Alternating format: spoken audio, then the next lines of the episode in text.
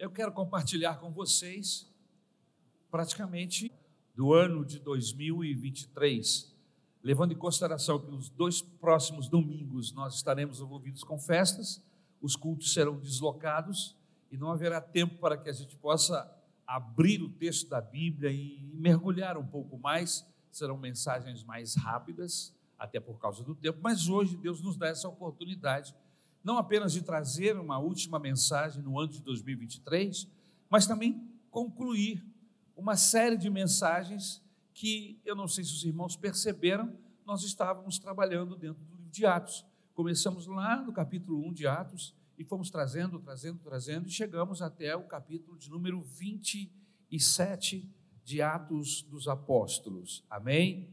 Isso aconteceu também com o Evangelho de Mateus, trabalhamos muitas mensagens dentro do Evangelho de Mateus, estudamos no decorrer desses últimos três anos o Evangelho de, o Evangelho, o livro do primeiro Samuel, estudamos Daniel, capítulo 1 até o último capítulo, capítulo 12, amém? Trabalhamos o Apocalipse, foram muitas mensagens ao longo desses três anos, específicas dentro de, de livros, às vezes a igreja não sentia, mas eu saía de Atos, voltava a Mateus, de Mateus para Atos, enfim, mas dando seguimento capítulo por capítulo, e eu me sinto muito agradecido a Deus por essa oportunidade. E hoje nós estamos fechando esse ciclo, um capítulo de número 27, Atos dos Apóstolos, capítulo de número 27, a partir do versículo de número 9.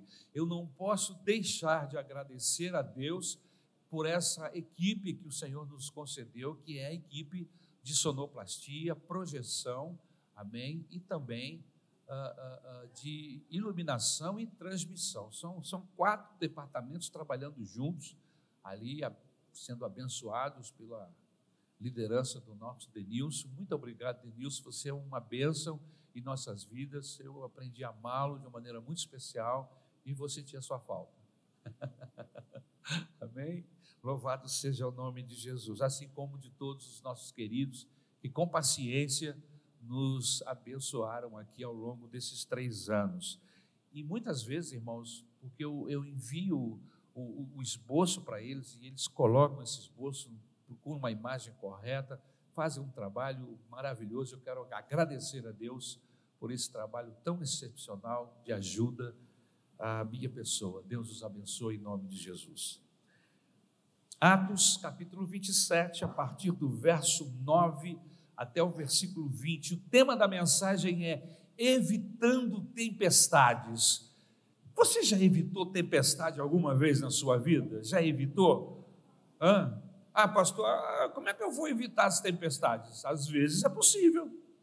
Às vezes é possível evitar tempestades. Às vezes não nos precipitando, às vezes ficando parado, às vezes dando alguns passos. Ah, pastor, mas como saber? É o que nós vamos descobrir hoje. Como sermos orientados por Deus de uma forma que venhamos a nos desviarmos de tempestades. Como eu disse, essa nossa última mensagem, tempestades que a nossa igreja viveu, circunstâncias difíceis que a sua família viveu, quem sabe poderia ter sido evitado? Quem sabe? Vamos ver isso hoje? Amém? Vamos ao texto. Atos 27, de 9 a 20. Tínhamos perdido muito tempo e agora a navegação se tornara perigosa, pois já havia passado o jejum. Por isso, Paulo os advertiu: Senhores, vejo que a nossa viagem será desastrosa e acarretará grande prejuízo para o navio, para a carga e também para as nossas vidas. Mas o centurião, em vez de ouvir o que Paulo falava, seguiu o conselho do piloto e do dono do navio. Visto que o porto não era próprio para passar o inverno, a maioria decidiu que deveríamos continuar navegando com a esperança de alcançar Fenícia e ali passar o inverno. Este era um porto de Creta, que dava para o sudoeste e noroeste. Começando a soprar suavemente o vento sul, eles pensaram que haviam obtido o que desejavam. Por isso, levantaram âncoras e foram navegando ao longo da costa de Creta. Pouco tempo depois, desencadeou-se da ilha um vento muito, muito forte chamado Nordeste. O navio foi arrastado pela tempestade, sem poder resistir ao vento. Assim, cessamos as manobras e ficamos à deriva. Passando ao sul de uma pequena ilha chamada Clauda, foi com dificuldade que conseguimos recolher o barco e salvar vidas. Levantando, lançaram mão de todos os meios para reforçar o navio com cordas, e temendo que ele encalhasse nos bancos de areia de Sirte, baixaram as velas e deixaram o navio à deriva. No dia seguinte, sendo violentamente castigado pela tempestade, começaram a lançar fora a carga. No terceiro dia, lançaram fora, com as próprias mãos, a armação do navio. Não aparecendo nem sol, nem estrela por muitos dias, e continuando a abater-se sobre nós grande tempestade, finalmente perdemos toda a esperança de salvamento. Obrigado, meu Deus, pela tua palavra. Eu peço graça, inspiração e orientação para enfatizarmos aquilo que é importante, Senhor amado, dentro de tudo aquilo que tem no nosso coração. É o que eu rogo em nome de Jesus. Amém. Antes de falarmos sobre os acontecimentos terríveis desta viagem que nos é narrada,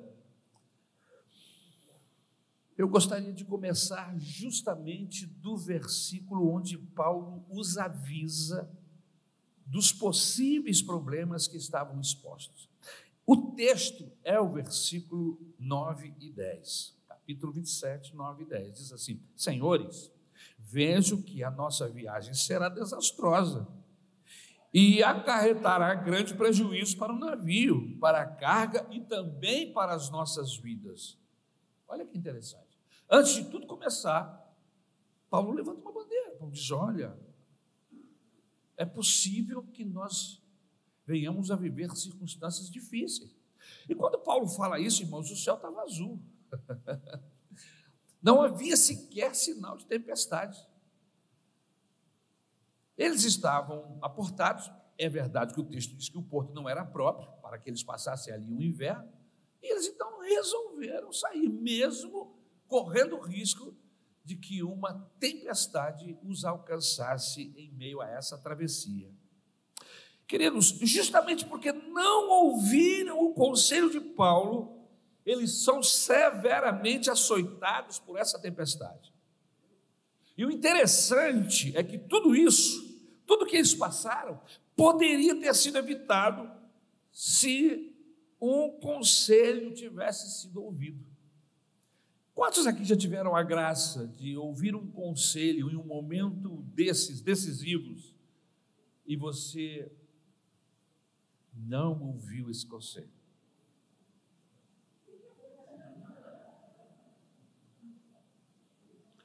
Eu estou levantando a minha mão porque eu, eu não me excluo, meus irmãos. Eu, nessa minha trajetória de 63 anos, a gente ouve muitos conselhos e a gente escuta aquilo que a gente quer. E esse é o problema. A gente deveria querer ouvir conselhos, principalmente conselhos de pai e mãe. Deixa eu dizer uma coisa para você, minha filhinha, meu filhinho, meus queridos filhos adolescentes da nossa igreja de Campo Grande e jovens. Depois do Senhor Jesus lá no céu, do nosso Deus, não existe ninguém que ama mais vocês do que os seus pais. Os seus pais não dão conselhos, entre aspas, ruins, porque eles não são ruins, mas a gente interpreta que às vezes são ruins porque não é a nossa vontade. Porque eles nos odeiam, porque eles não nos querem bem, pelo contrário. Eles nos aconselham porque nos amam. E nós, justamente porque não sabemos tudo, e principalmente o futuro, a gente deveria obedecer. Mas eles também não sabem o futuro, pastor, mas eles já viveram a sua idade. Você não esqueça disso. O seu pai e a sua mãe foram adolescentes e quebraram a cara em algumas circunstâncias. É verdade, não é, irmãos? Saíram feridos, fizeram decisões erradas, decisões essas, quem sabe que eles estão vivendo dias difíceis até hoje por causa dessa decisão. Você não sabe. Então, eles têm know-how, têm peso. Conselho de um pai, de uma mãe, o conselho de uma avó, que é mãe duas vezes, de um avô, é muito precioso. Então mantenha os seus ouvidos abertos para ouvir conselhos. Justamente porque não ouvir o conselho do, de Paulo, eles são severamente açoitados por essa tempestade. E o interessante é que tudo isso, tudo que eles passaram, poderia ter sido evitado se tivessem ouvido um conselho. Agora, deixa eu fazer uma outra pergunta. Quantos aqui já ouviram um conselho no momento decisivo e resolveram acatar esse conselho? É, a gente não está cabeçada sempre, né? A gente vai aprendendo. a gente vai aprendendo. Você conhece gente que não aprende nunca? Não olha para o lado, fica olhando para mim. Se tiver dez buracos, ele cai nos dez. É incrível. Dez buracos, dez pessoas avisando e ele cai nos dez. Santa teimosia, Batman. Isso é só para a galera com mais de 50.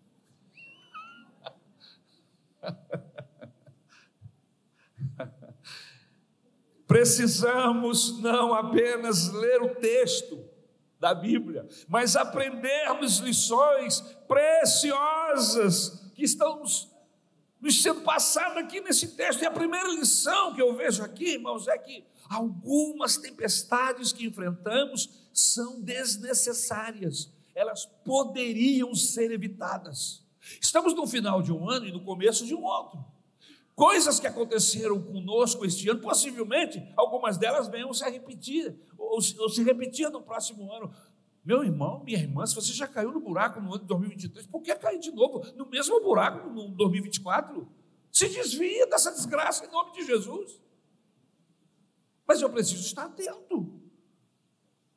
Tempestades que enfrentamos são desnecessárias se elas podem ser evitadas. Aquela tempestade, meus irmãos, era um fator natural. É muito importante que se frise isso. Era uma tempestade, não foi provocada pelo homem. Foi uma circunstância diversa que estava preparada. Naquela época, a meteorologia não funcionava como nos nossos dias. Se hoje a falha, se imagina naquele tempo.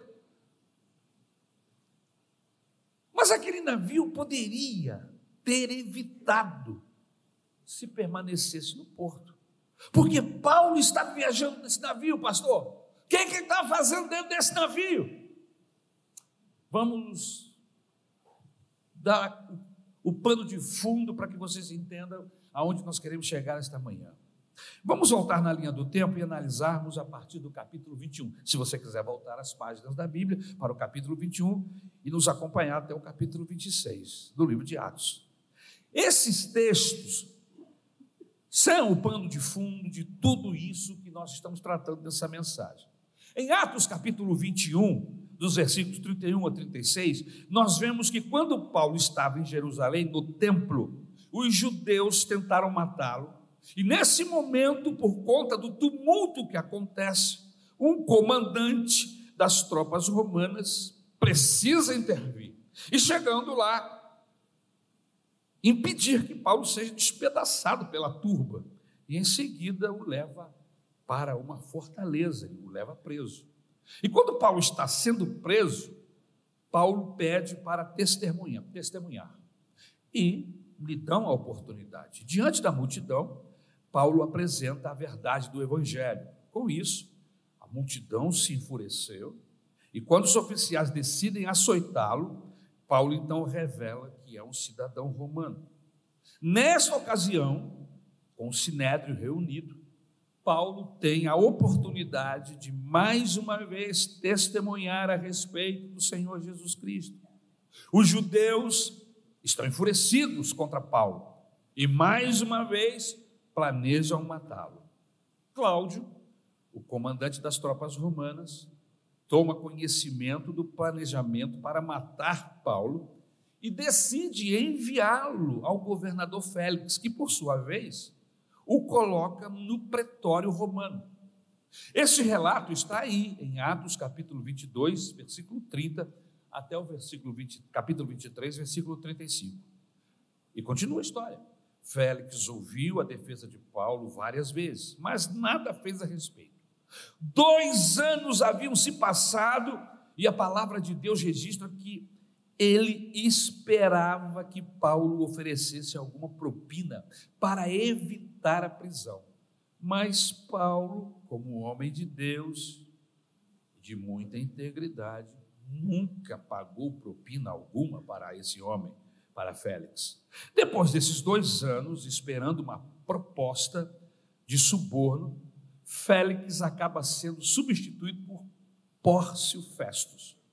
Este relato está registrado aí no texto de Atos 24, de 1 a 27. Neste momento que Festo, o governador, assume o governo, que ele é abordado pelos oficiais para resolver a situação do julgamento de Paulo. Festo então pergunta se Paulo quer ser julgado em Jerusalém. O apóstolo Paulo nega a possibilidade de um julgamento em Jerusalém e ele apela para César, o imperador. O que, é que significa isso? Significa ser julgado em Roma, porque César está em Roma. E este relato está em Atos capítulo 25, versículo 1, até Atos 26, versículo 32. Festus, governador, acaba trazendo o rei Agripa para ouvir Paulo. E a conclusão do rei Agripa é a seguinte: se Paulo não tivesse para ser julgado por César, ele seria solto. Mas a oportunidade de ser solto foi embora, e um novo julgamento é necessário que aconteça em Roma. E justamente por Paulo ter apelado para ser julgado por César em Roma, é que ele é entregue aos cuidados de um centurião romano, que o está levando juntamente com outros presos. E esse é o contexto da tempestade que nós acabamos de ler agora no capítulo. Quais são os princípios, pastor, que nós podemos guindar, tirar desse texto e aplicar em nossas vidas? 2023 anos depois. Em primeiro lugar, queridos, nós precisamos entender que o que nos coloca no cenário da possibilidade de vivenciarmos problemas não necessariamente é pecado ou erro, culpa nossa. Porque às vezes nós pensamos que somente pecado, erros é que nos leva a vivermos possibilidades de tempestades e dificuldades em nossas vidas. Muitas vezes, o que nos leva a enfrentar muitas circunstâncias difíceis é justamente o fato de sermos fiéis a Deus. É importante que se diga isso. Gente fiel a Deus, que se submete aos princípios, às orientações de Deus, passam por circunstâncias, por tempestades, por estar debaixo da orientação do Espírito Santo. Não é só quem erra, não é só quem peca. Não. Gente de Deus também vive resistências contrárias, porque são obedientes. Quando a Bíblia nos fala acerca do rei Ezequias, que havia promovido uma, uma grande reforma espiritual em Jerusalém, a palavra de Deus faz questão de destacar seus atos de fidelidade. O texto bíblico fala assim a respeito de Ezequias. Depois de todos esses atos de fidelidade de Ezequias, Senaqueribe se levantou contra Jerusalém. Olha, Deus promove um avivamento na cidade onde Ezequias é rei. Em consequência desse mover de Deus, Senaqueribe se move lá do outro lado, no outro país, para atacar Israel. Então, meus queridos, nem sempre os problemas que vamos enfrentar são uma consequência de nossos erros, embora algumas vezes seja. Paulo está vivendo todo um contexto de dificuldade por causa da sua fidelidade a Deus. Irmãos, é possível que isso aconteça com você. É possível que isso aconteça conosco. A pergunta que não quer calar é a seguinte: toda adversidade, toda circunstância que passamos precisaria necessariamente ser vivida? Necessitaria passarmos por ela? Algumas adversidades que são consequência de nossos erros, poderiam ser evitadas se não errarmos.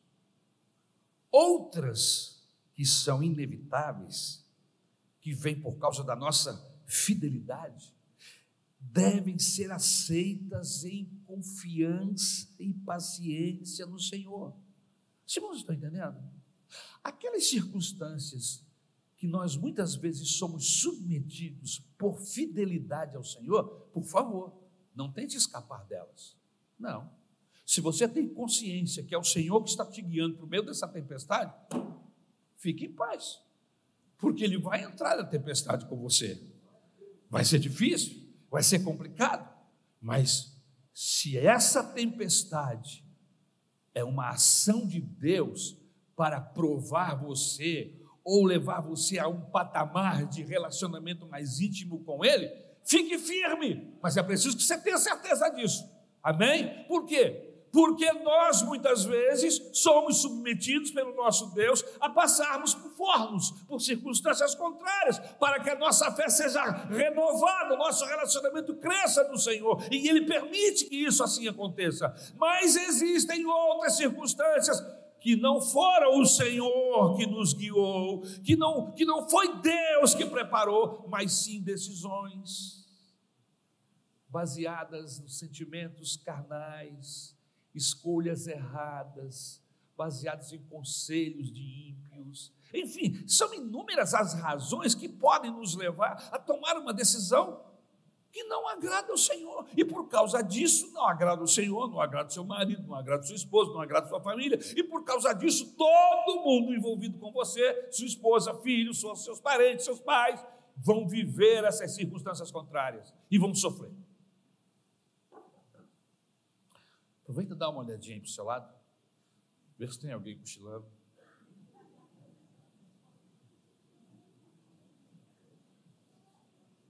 De leve, assim, você, ups, ups, ups.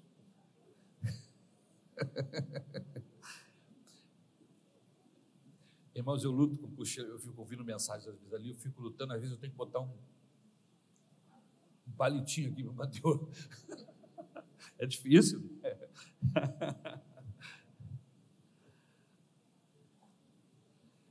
Algumas vezes há detalhes de tormentas específicas dentro dessa fase que poderiam ser evitadas. Quando eu olho para o histórico bíblico, eu percebo com clareza que tempestades, tormentas acontecem o tempo todo. Mas nós temos que partir desse pressuposto de que algumas delas o Senhor colocou na nossa frente, no nosso caminho, outras não. Esse é o primeiro ponto a destacar em todo tempo, em todo lugar. Que essas tempestades não são uma exclusividade dessa ou daquela pessoa, mas é algo comum a todos. Existem situações que o povo brasileiro vai viver, está vivendo e vai viver no futuro, e que todo o povo brasileiro vai viver independente de onde morar. Se no sul, no sudeste, no leste, no oeste, no nordeste, no norte, é brasileiro, vai viver. Porque são circunstâncias próprias aqui da América do Sul, desse país que vive abaixo da linha do Equador e que vive suas dificuldades e suas, os seus problemas.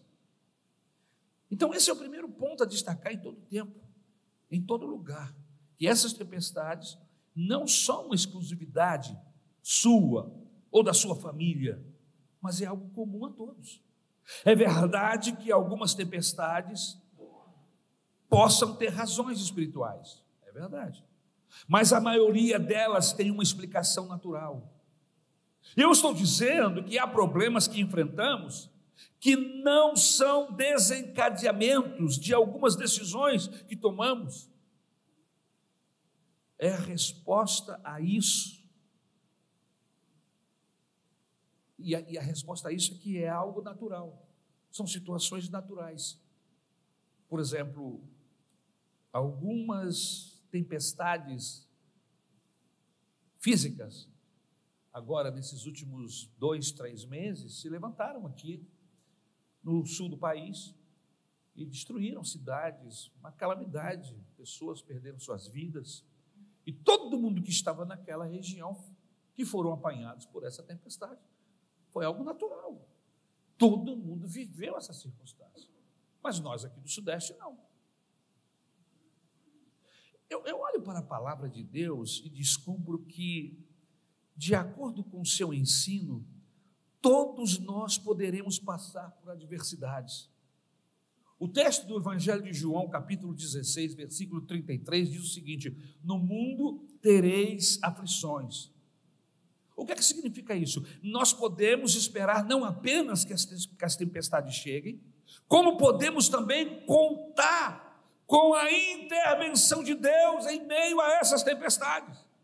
Em Marcos capítulo 6, versículo 51, fala de Jesus enfrentando literalmente uma tempestade e fazendo que, com, que o vento cessasse e o mar acalmasse. Jesus estava dentro do barco, simplesmente ele é despertado e ele exorta, ele ordena ao vento e as ondas que cessem, que parem, e o mar lhe obedecem. Ou seja, houve uma intervenção divina no processo.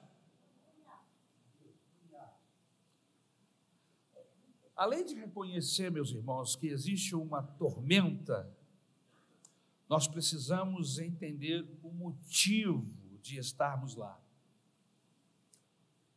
Qual é o motivo que o levou para dentro dessa tempestade que você está vivendo hoje? Qual foi a razão? O que, o que, o que empurrou você para dentro dessa tempestade? Por alguma razão que nem sempre podemos explicar, Deus permite que sejamos apanhados por tempestades. Mas eu quero voltar à questão. Por que razão você se encontra ou se encontrou em meio a essa tempestade? A segunda coisa importante nesse texto, em segundo lugar, nós precisamos entender que sempre teremos a oportunidade de escolher. Sempre. Sempre teremos a oportunidade de escolher. Eu, eu não creio em determinismo e fatalidades. E que tudo já foi determinado. Não, absolutamente. A palavra de Deus me orienta a fazer escolhas. E a Bíblia nos adverte que escolhas diferentes nos levarão a lugares diferentes. Vou repetir. Escolhas diferentes vão nos levar a patamares diferentes. Deuteronômio capítulo 30, versículo 15 e 19. Veja o texto. Vejam que hoje ponho diante de vocês vida e prosperidade, ou morte e destruição. Hoje convoco os céus e a terra como testemunhas contra vocês, de que coloquei diante de vocês a vida e a morte, a bênção e a maldição. Agora escolham a vida para que vocês e os seus filhos vivam que o texto está querendo nos informar? Ele está dizendo que um caminho diferente leva a um destino diferente. Ele está nos dizendo para nós escolhermos direito, com entendimento, com sabedoria. E com isso em mente, eu entendo que Deus pode trabalhar todas as circunstâncias a nosso favor como diz Romanos, capítulo de número 8, versículo 28. Todas as coisas cooperam para aqueles que amam a Deus e são chamados segundo o seu propósito. O texto diz: todas as coisas concorrem para o bem daqueles que amam a Deus. Mas não é só amar a Deus. Se você sair hoje aqui com o microfone na estrada do Cabo Sul perguntando quem ama a Deus, todo mundo vai levantar a mão e vai dizer: Não, eu amo a Jesus, eu amo a Deus. Mas o texto não termina aí. O texto segue e diz que são chamados segundo o seu propósito. Você foi chamado para o Senhor para um propósito. Se você foi chamado pelo Senhor para um propósito e você ama o Senhor em consequência disso, você é chamado. Essa escolha tem a tendência de ser uma escolha mais equilibrada, mais moderada, mais inteligente. Se a Bíblia, o Espírito Santo, vem trabalhando no meu coração, mudando os meus valores, mudando o meu coração, Lógico que essa mudança de valores, de entendimento, ela vai influir nas decisões que eu vou tomar. Lógico.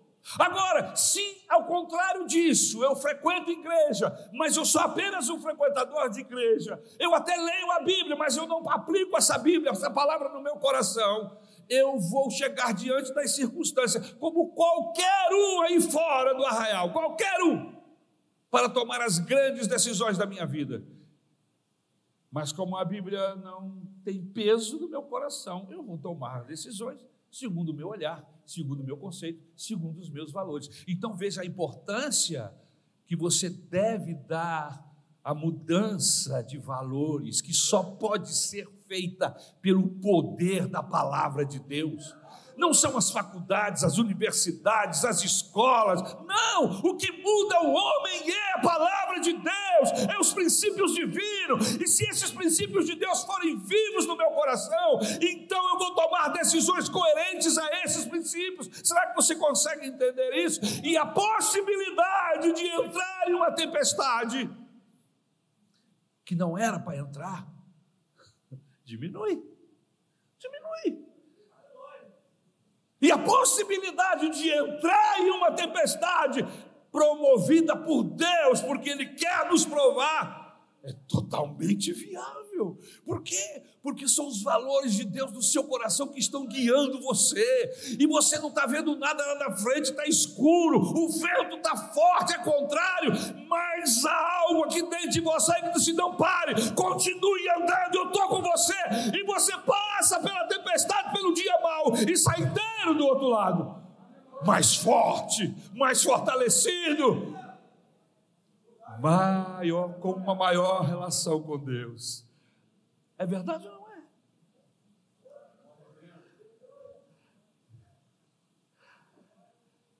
Paulo deu um conselho para que aquela tempestade fosse evitada. Ele deu um conselho.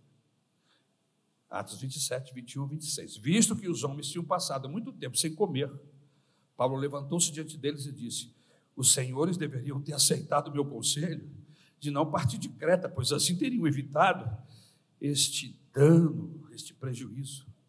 Paulo está dizendo o quê? Na verdade, se tivessem me atendido, tudo isso poderia ter sido evitado. Versículos 22 a 26 diz assim: Mas agora, recomendo-lhes que tenham coragem, pois nenhum de vocês perderá a vida. Apenas o navio será destruído. Pois ontem à noite apareceu-me um anjo do Deus a quem pertenço, a quem sirvo, a quem adoro, dizendo-me: Paulo, não tenha medo, é preciso que você compareça perante César. Deus, por sua graça, deu-lhe as vidas de todos os que estão navegando com você. Assim, tenham ânimo, senhores Creio em Deus que acontecerá do modo como foi dito. Devemos ser arrastados para alguma ilha, alguma coisa vai acontecer, mas nós não vamos perecer, porque Deus me falou isso. Veja a convicção de Paulo, não havia dúvida acerca daquela tempestade. Ele sabia que estava ali, porque havia um propósito. Se alguém perguntasse a Paulo, Paulo, como é que tu se meteu nesse navio e agora tu está no meio dessa tempestade? Como é que é isso, Paulo? Eu estou aqui porque eu tenho um propósito. Deus tem um propósito. Há um propósito de Deus por, por trás de todo esse movimento. Meu Deus, me ajuda. Me ajuda a discernir um momento. Porque discernir o passado, irmãos, tem a sua importância, mas discernir o presente, você está percebendo o que está acontecendo ao seu redor, com a sua família, com seus vizinhos, com o Brasil, e você discernir isso e tomar a decisão correta, isso é maravilhoso. Paulo tinha o discernimento do tempo dele, do agora. Ele sabia que não estava, como diz aquela música que eu não lembro o nome do conjunto. Entrei, entrei, entrei de gaiato no navio. Como é o nome do conjunto? Paralama? Eles entraram.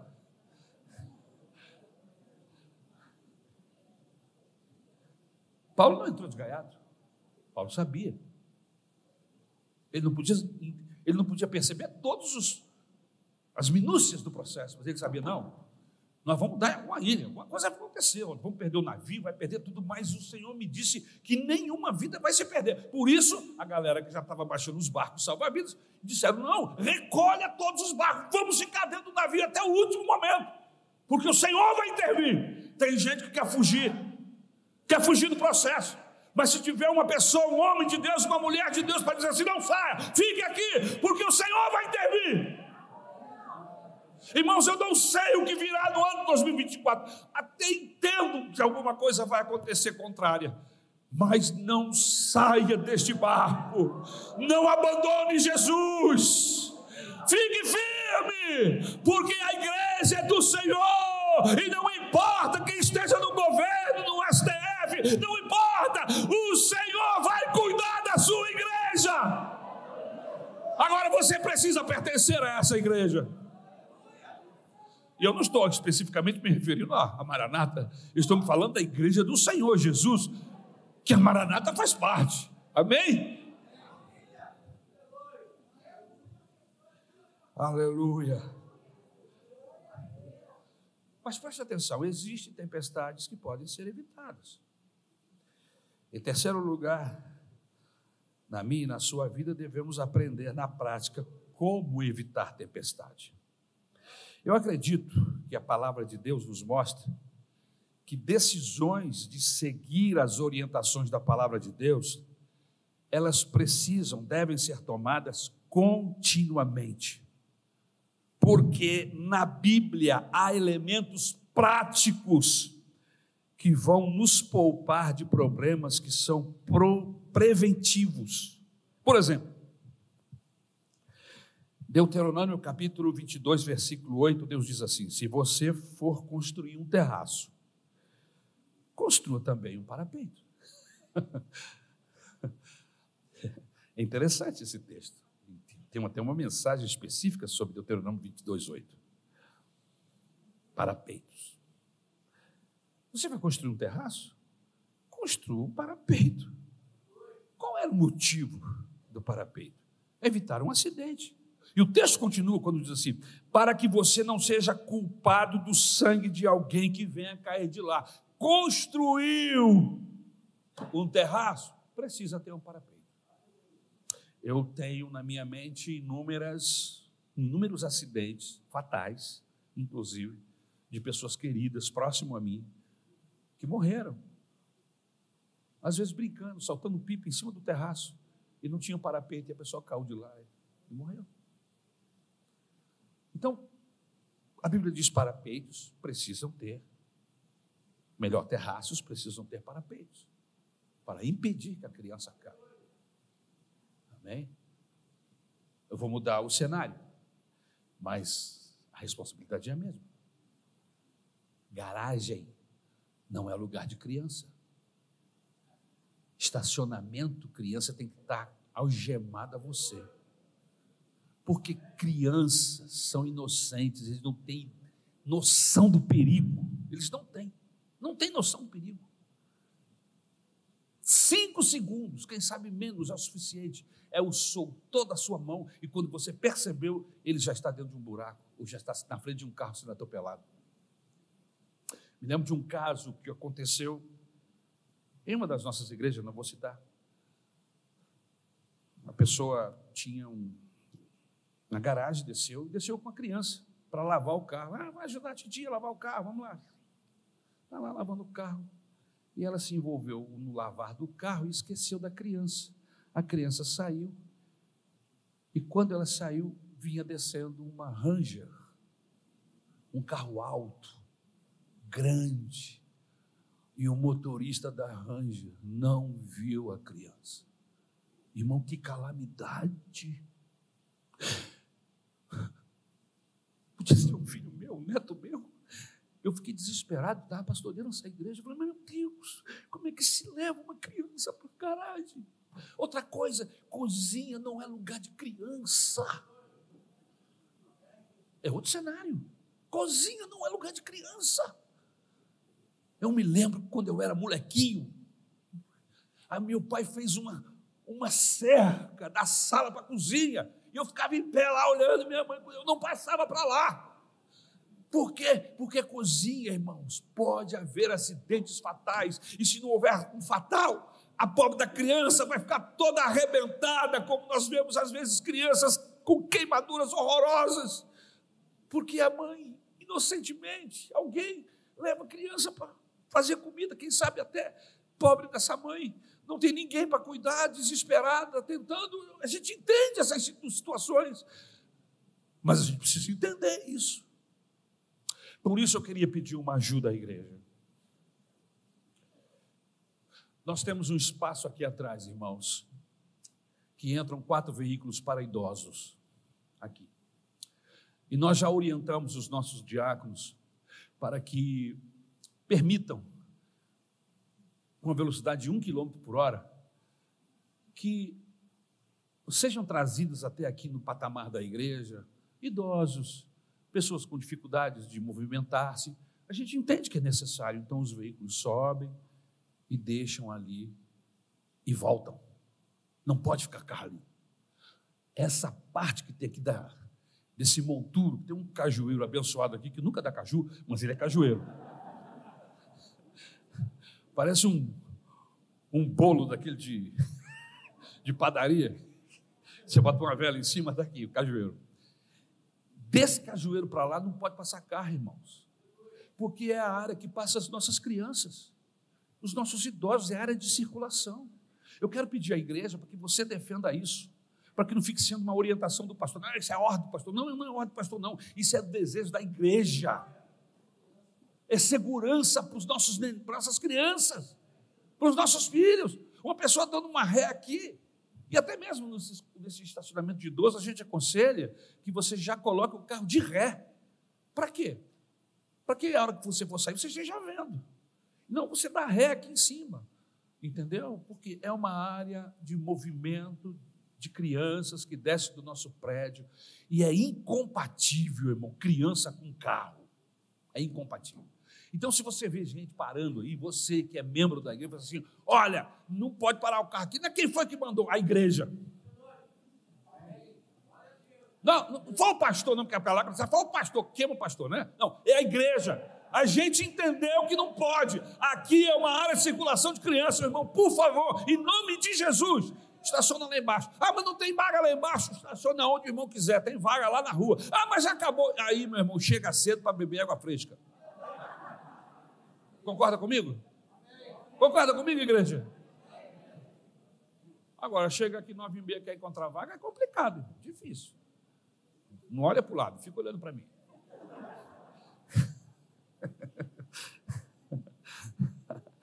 Pastor, eu estava até gostando do senhor, mas agora, depois dessa palavra.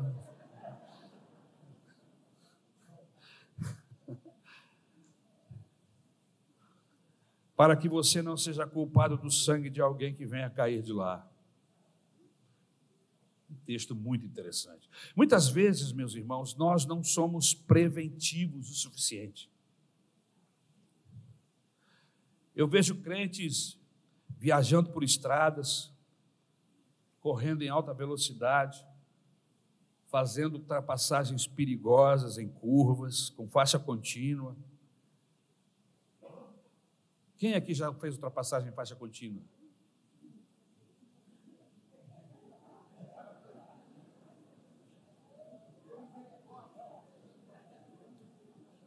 Irmãos,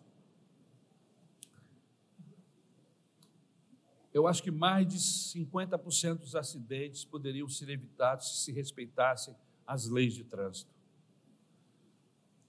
Faixa contínua dos dois lados, Ninguém pode ultrapassar, nem de lá nem de cá. Faixa contínua só do lado direito. Não é o do carona, não. Tem gente que nem sabe o que eu estou falando. Pastor, você está falando o quê?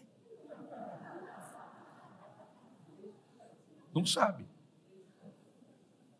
No meio da pista, quando é mão dupla, ida e volta, tem duas faixas. Ou ela é marcada, né, pontilhada, pá, pá, pá, com vários traços, ou ela tem uma faixa amarela do lado do seu lado. Quando a faixa amarela está do seu lado, é que você não pode ultrapassar. Por que, que eu não posso, pastor? Porque você não está vendo lá na frente. Geralmente essas faixas acontecem quando vem uma curva, quando você está acabando de subir um, um monte, um morro, uma montanha, enfim. E aí você não tem visão. Se você ultrapassar, pode haver uma colisão. E o acidente mais comum no nosso país é esse. Irmãos, alta velocidade. Deus envia os anjos para ajudar. Mas alguns dizem assim, rindo: esses anjos com suas asas primitivas jamais me alcançarão. Primeiro, anjo não tem asa primitiva. Segundo, você está colocando em risco a sua vida, a vida dos seus familiares e a vida de terceiros.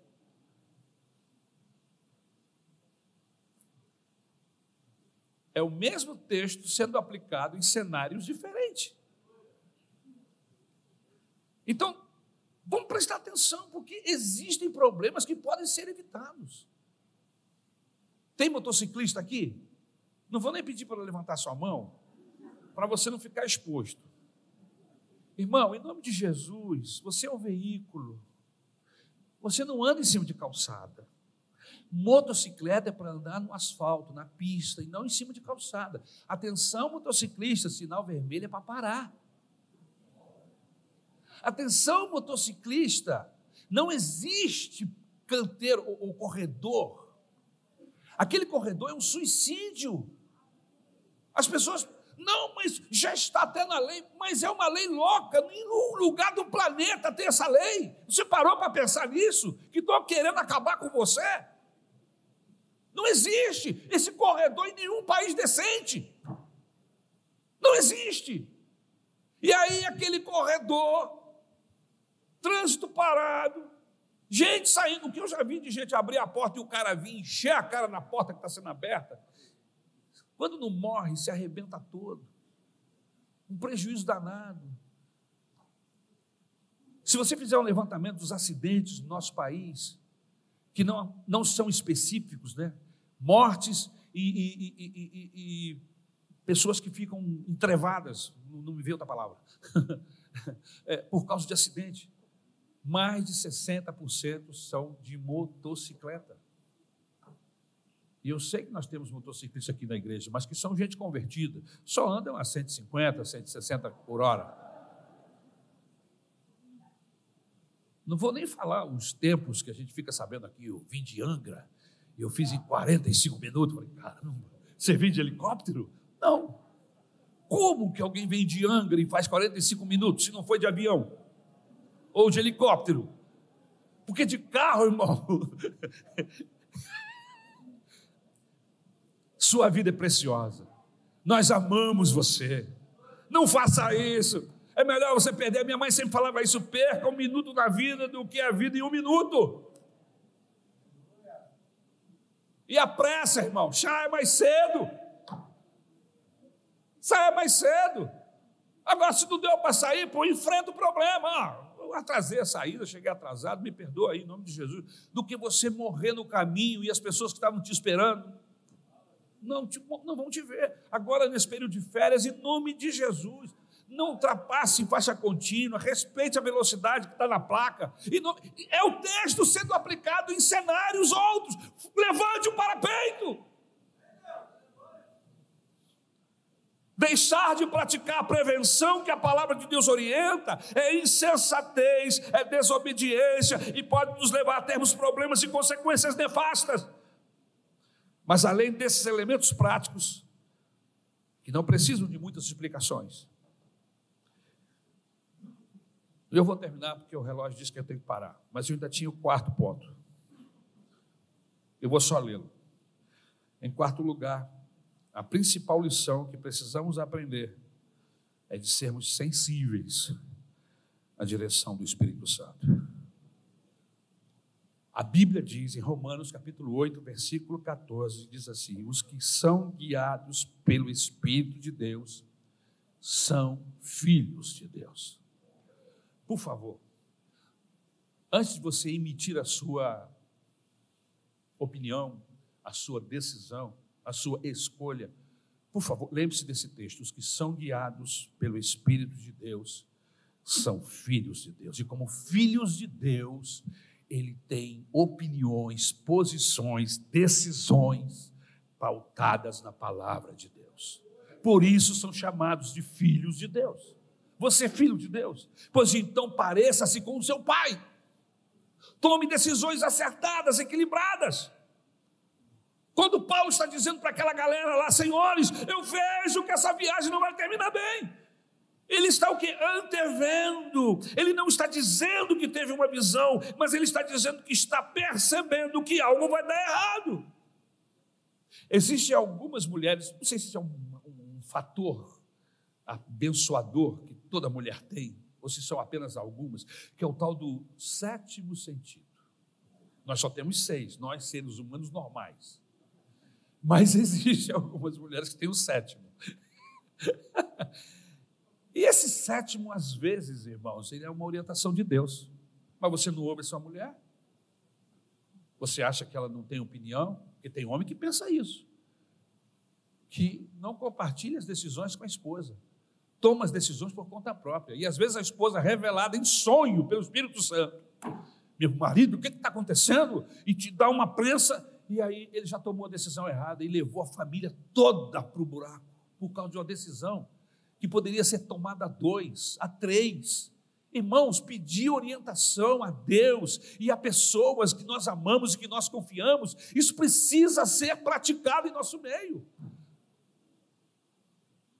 Podemos monocraticamente, porque essa é uma expressão que está sendo usada nos nossos dias, tomar decisões solitárias porque somos seres humanos e podemos errar. O nosso poder de avaliação não é avaliação divina. Nós somos seres humanos, não importa a nossa capacitação, continuamos sendo seres humanos expostos a decisões erradas. Por isso, quando compartilhamos uma, uma ideia, um propósito, um projeto, uma decisão, irmãos, a sabedoria nisso é o que a Bíblia diz. Na multidão de conselhos, a sabedoria mas nós guardamos muitas das nossas decisões para nós mesmos. Eu tenho uma coisa comigo. Qualquer ideia que eu, eu nunca tomo decisão sozinho, seja aqui na igreja, na minha casa, eu, eu converso, eu chamo todo mundo, diz: olha, é isso que está acontecendo, eu, me ajuda aí, o que, que a gente vai fazer? Eu penso o seguinte, irmãos: se eu acertar, todo mundo recebe a coroa, mas se eu errar, vai todo mundo para o paredão. Eu não vou sozinho. Não, porque quando eu tomo a decisão sozinha, eu, sozinho, eu vou ouvir da minha esposa. Rapaz, você fez isso por sua conta. Olha onde você nos meteu. Eu te disse. Famoso isso, né? Eu te disse. Mas quando eu tomo uma decisão junto com a minha esposa, junto com os meus filhos, que apesar de na época serem menores, mas eu os ouvia, e aqui na igreja, quando eu tomo uma decisão, eu, eu procuro consultar vários irmãos, porque eu não quero ouvir essa, essa bendita palavra, que ela só é dita quando a coisa fura, quando a coisa dá errada. Eu te disse, com raiva, querendo te esganar. Eu te disse. Aí não tem eu te disse. Vai ter assim, nós erramos. Nós erramos, vamos pagar o pato juntos. Vamos para o buraco juntos. Vamos pedir misericórdia. Nos ajuda, Senhor. Agora, quando você toma sozinho, você vai sozinho para o buraco. E acaba arrastando todo mundo com você. Então Paulo sabia perceber quando uma tempestade se aproximava. Mais ou menos como dizem os crentes em nossos dias. Estou sentindo que vai dar ruim. Já ouviu isso? Esse negócio vai dar bom, vai dar ruim. Olha, isso vai dar um problema. Mas a gente não ouve que é o sogro. Só que o sogro já tem duas vezes a sua idade. Ele já viveu isso. E às vezes ele dá uma pitada lá, mesmo sem alguém pedir, porque ele já viveu a possibilidade do erro, da próxima, da dificuldade. Paulo estava dando um alerta e alertas devem ser respeitados. Estou sentindo que esse namoro não vai dar certo, minha filha. Ah, mãe, pelo amor de Deus. Eu amo, eu amo, eu amo, eu amo. Tudo bem, você ama, mas vai dar errado.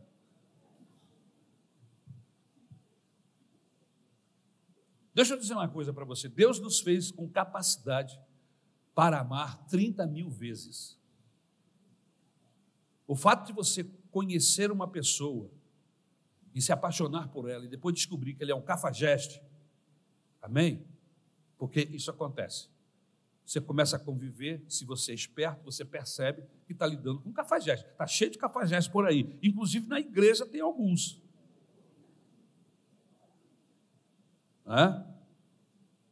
E aí o seu pai te avisa, minha filha, meu filho, cuidado, vai devagar. E você está com o pé lá no fundo. Não, eu amo. Eu estou apaixonado. Estou apaixonada. Conheceu o cara há 30 dias. E ouve o cara que conheceu há 30 dias e não ouve a mãe que conhece há 15 anos. Não ouve o pai que conhece há 18 anos, mas ouve um infeliz que conheceu outro dia na escola. Como eu lhe disse, eu estou falando de cadeira, porque eu já vivi isso. Eu tive duas namoradas na minha vida. A primeira era uma moça de Deus, na igreja. Mas a minha mãe falou assim: oh, vai dar ruim. E eu falei: vai dar ruim nada, a senhora não sabe. Meu filho, eu sou mãe, eu oro, não vai dar certo. Mas eu continuei. Eu amo. Eu estou apaixonado. É o amor da minha vida. Os meses foram passando, o ano foi passando, e eu fui percebendo, vai dar ruim.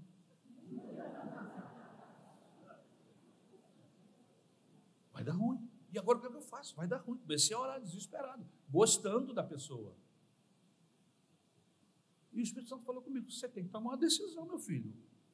Você quer amando dar ruim ou você quer acertar e amar de novo? Porque Deus nos deu essa capacidade de amarmos. Amém? E eu optei pela primeira. Eu falei assim: toma uma decisão. Jovem, comecei a orar ao Senhor, me envolvi com Jesus, tomei a decisão que tinha que tomar, desmanchei com aquela moça, moça da igreja. Mas não é porque é da igreja que vai dar certo. Eu preciso ter sensibilidade, capacidade de percepção. Não é porque está aqui na igreja que vai dar tudo certo, a Maria vai casar com o João. Não. Você tem que orar a Deus, porque existem graus de felicidade. Você com a Mariazinha vai alcançar 40% de felicidade, mas com a Joana 65%. Qual que você vai escolher? É preciso ter, ser sensato para perceber isso. E Deus nos mostra isso no processo. Amém. Dois anos depois chegou a minha Isabel. Ela disse que eu fiquei sendo purificado dois anos. Seja lá como for. Mas ela chegou e eu falei: parei. Parou a minha guerra, a minha busca, a minha luta. Achei a Isabel. Pode acontecer com você, você não pode ficar enrolando um ano, dois anos, três anos, quatro anos, cinco anos e se expor porque a gente na igreja, eu era o quê? Eu era presbítero da igreja, um jovem ainda de 21, 22 anos. Líder de jovens. Eu precisava tomar decisões certas porque as pessoas estavam avaliando o meu comportamento. Então, em nome de Jesus,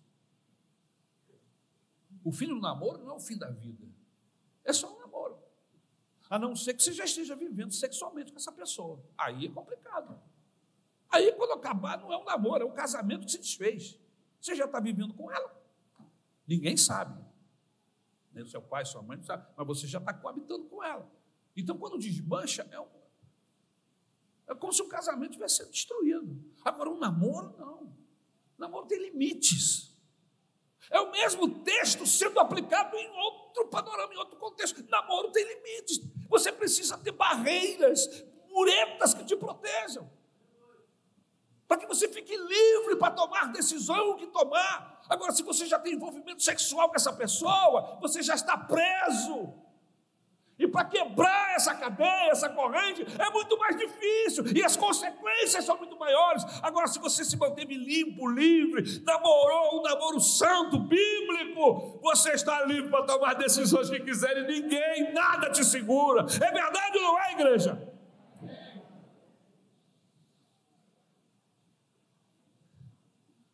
Eu falei que ia terminar e não terminei, né, irmão?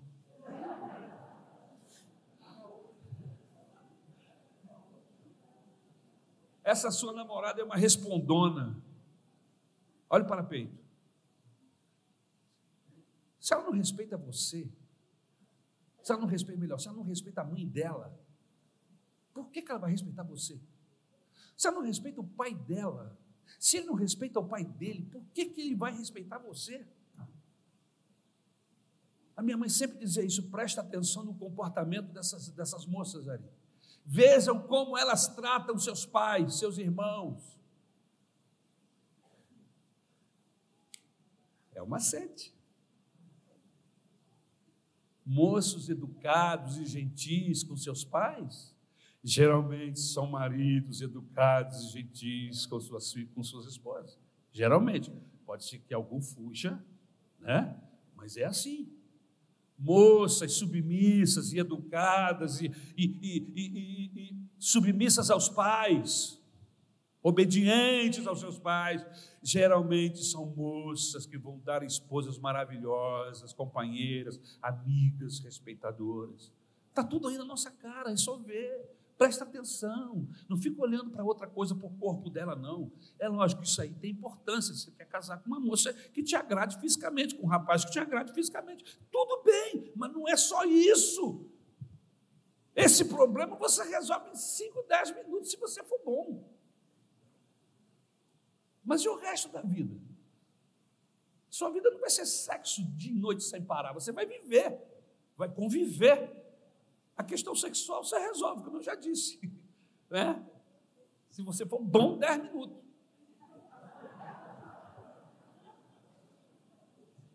Mas a vida não vai durar 10 minutos.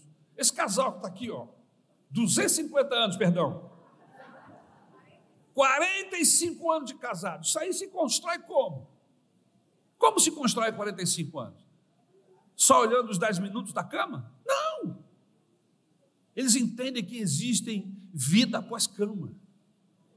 Entendeu? E que, inclusive, essa relação que vem depois é importante para que haja a próxima. Eu queria continuar falando sobre esse tema, mas o tempo não me permite, eu tenho que parar agora. Vamos ficar de pé em nome de Jesus.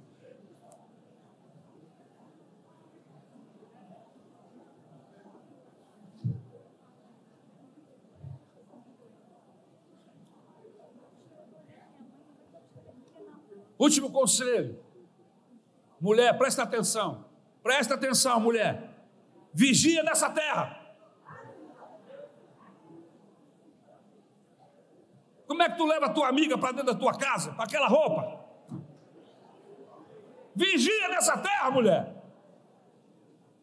Contrata uma funcionária gostosona e bota lá na frente do teu marido, é isso? De roupinha para lavar o vidro.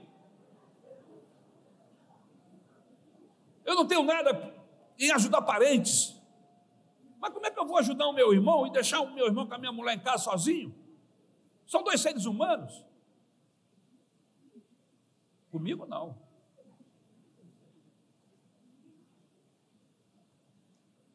Eu me lembro que eu fui para o campo missionário. Um ano antes de casar, mais ou menos. Antes. Fui solteiro para lá. Quando cheguei lá, fui ajudar o casal que estava lá no campo missionário. Muito amigo meu. Eu aprendi uma coisa com ele fantástica. Ele falava assim: Ari, amanhã nós vamos levantar às, nove horas, você esteja pronto, já com café tomado. A esposa ficava em casa cuidando da criança, cuidando da casa, enfim, dando todo o respaldo necessário. Mas ele chegava e falava assim: Ari, sobe aí na moto. Para onde ele ia? Não importa quanto tempo demorasse, eu estava com ele. Por que, é que eu tinha que ficar na casa dele com a mulher dele? Casei com a minha doce Isabel e a levei para o mesmo lugar. Substituí aquele casal. Meses depois, a igreja mandou um, um missionário para um aprendiz, um jovem aprendiz. Aí eu lembrei, falei assim, meu filho, amanhã às oito da manhã seja pronto, nós vamos sair. Eu queria descansar. Eu falei, você vai descansar sentado na moto atrás de mim. Mas eu queria ler a Bíblia, acorde às 5 da manhã. Você vai comigo e volta comigo. Se na minha casa, você não fica sozinho. Não, estava desconfiado. O cara, um cara feio. Você viu um cara feio? Eu sabia que eu era mais bonito que ele. Confiava na minha esposa, sem problema. Mas eu botei o um muro. Eu botei a mureta. Se ela vai ser usada ou não, irmãos, não importa, o parapeito está lá. Você entendeu? Você precisa erguer o parapeito. Se, vai, se, ele vai ser usado ou não, não importa. Tem que colocar. Por quê? Porque é uma orientação bíblica. Ergue esses parapeitos. Esse texto é maravilhoso, irmãos. Vamos pedir a Deus para nos ajudar a entendê-lo e aplicar na nossa vida. E aproveita, comece a erguer esses parapeitos agora, para o ano 2024, a metade dos seus problemas serão solucionados, sem que você perceba, automaticamente, por quê? Porque você tem um parapeito. Aleluia. Amém? Pense nisso.